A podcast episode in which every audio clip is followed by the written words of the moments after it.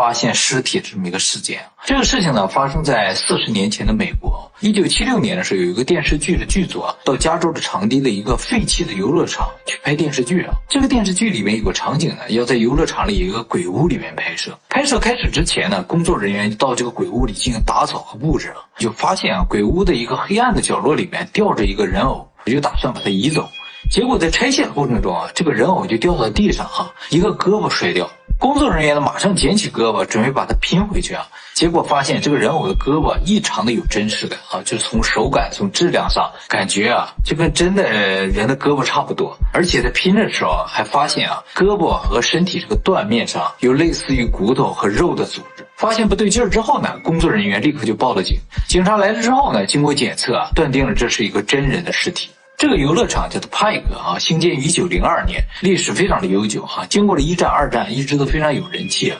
但是后来迪士尼乐园和这个环球影城出来之后啊，它就不行了。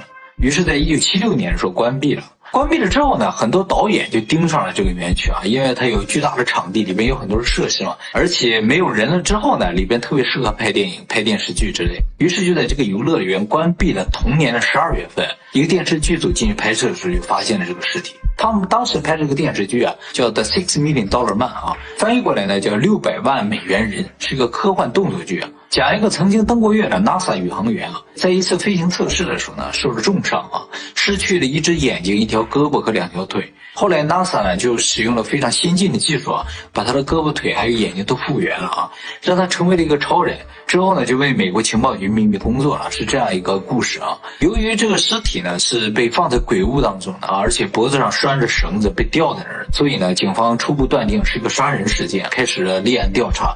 首先在法医这个地方，他们是。没有得到什么有用的信息，只知道这个尸体啊死了很久了。后来警方找到了鬼屋的负责人，还有一些工作人员啊，大家一直以为这就是个普通的人偶，所以他在鬼屋几十年里面，还曾经有人对他进行了一些修补，还刷了油漆之类的，给他上上色什么的。后来又经过多方的调查和对比，警方最终确认这个死者呢是在一九一一年死掉的一个叫做埃尔默麦克迪的人。这个人其实在美国当时很有名的啊，他出生一八八零年，死的时候呢只有三十一岁啊。他的母亲呢生他的时候只有十七岁，而且呢是未婚生子。他的父亲身份不明，为了掩盖他母亲未婚生子的这个事实啊，他的母亲就把他送给了他的哥哥和嫂子抚养，对外面也说这个孩子啊是他哥哥和嫂子的。而艾尔默自己呢也不知道他的生母呢其实是他的姑姑啊。而在艾默十岁的时候，他的大伯兼他的养父呢突然离世了，他的婶婶不想再养他了，于是就把他还给了他的姑姑。也就在这个时候，他才第一次知道，一直都很爱他、很呵护他的父母，其实不是他真正的父母，而他的姑姑才是他真正的母亲。他姑姑啊也没有什么钱，生活很贫穷的啊。他这个婶婶不管他了之后呢，他就和他母亲两个人相依为命，过得很苦的。因为这个事情的打击，把埃尔默变得非常的叛逆啊，小小年纪呢就开始混社会了，开始酗酒。由于生活条件不好，十几岁呢他就开始出去工作。但是由于酗酒的问题，他基本上每个工作呢都不会长久啊，很快就会被人开除的。就这样混日子过了很多年啊，在他十八岁的时候啊，他的母亲也因病突然离世了。从此呢，他在这个世界上就没有什么特别亲的亲人了。后来到了他二十七岁的时候啊，他参加了美国陆军，在军队里的时候就接触了一些炸药制作相关的工作。那么在部队里过了三年的好时光，在他三十岁的时候呢，他离开了部队啊。什么原因离开呢？不知道。回家之后啊，他也没什么正事做，于是他就和他几个朋友筹划去抢劫运钞车。当时运钞车不是汽车，而是火车啊。他就听说啊，有个火车上面有个保险箱，里边有很多钱呢，就准备抢那个火车。这个保险箱光抢到是没有用，你再能把它打开啊？要打开这个保险箱呢，就需要用到炸药。埃尔默呢，就是负责打开保险箱这样一个重要的角色。结果呢，在一九一一年三月四日啊，也就是他退伍还不到一年的时间，他和他的朋友呢，就真的拦截了一个运钞的火车。上了火车之后呢，还真找到了保险箱，就等这个埃尔默啊，把这个保险箱炸开，把钱拿走了。结果它的硝酸甘油的量使用不对啊，用多了，整个保险箱和里边的钱全部融化掉了。这次抢劫呢，最终以失败告终啊。不过这几个劫匪呢是逃掉了，美国警方呢也开始通缉他们。又过了半年，埃尔默和他的朋友们呢又盯上了一家银行，他们半夜呢去凿这个银行的墙，凿了两个小时，把金库后面一道墙给凿开了。进去之后呢，还有两道门，他先是用炸药炸开了一道门啊，由于用量过多，跟上次一样，把这个门啊整个炸飞了，产生巨大声响，所以警卫们都来了啊，发现了他们，他们就立刻逃跑了。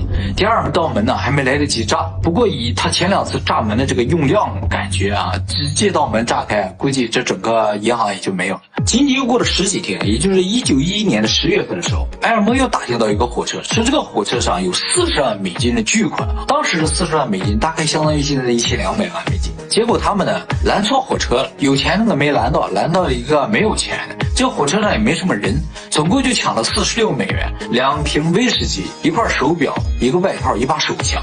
就这点东西。由于抢劫的金额和东西特别的少，所以美国媒体当时说的是这是美国史上抢劫数额最小的一次抢劫事件啊。也因为这个事情吧，这个埃尔默变得比较有名了。因为之前他也抢了几次嘛，都没成功。这次又抢劫了这么少，所以很多人开始关注这个银行大盗。而在这次抢劫之后啊，警方很快用警犬锁定了埃尔默的位置，就是他不抢了两瓶酒嘛，抢完了他就开始喝，一边喝一边跑。警察呢就顺着这个酒味儿就找到。到了啊！发现他在一个牧场里边。警察找到他的时候，他还在那喝呢。警察说：“我们已经把你包围了，请你放下枪。”他喝醉了吧，他就不听，就跟警察对射哈。双方互射了一个小时，最终呢是警方一枪打在他的胸部，把他打死。自此呢，这个美国传奇大盗的一生呢就结束了。其实他也没抢到过多少钱。好，那么这个六十年前的美国大盗的遗体为什么会出现在鬼屋当中呢？这个事情在后来的调查中也知道了啊，就是艾默死了之后啊，警察就把他尸体回收了。经过检查之后呢，就把这个尸体啊送到了殡仪馆。殡仪馆收到这个尸体之后呢，就尝试联系他的家人，他已经没有至亲的家人了，所以最终呢是没有人来认领他的尸体的。没人认领尸体呢，殡仪馆就无法回收处置这个尸体时产生的一些费用嘛。殡仪馆的老板就想出一招。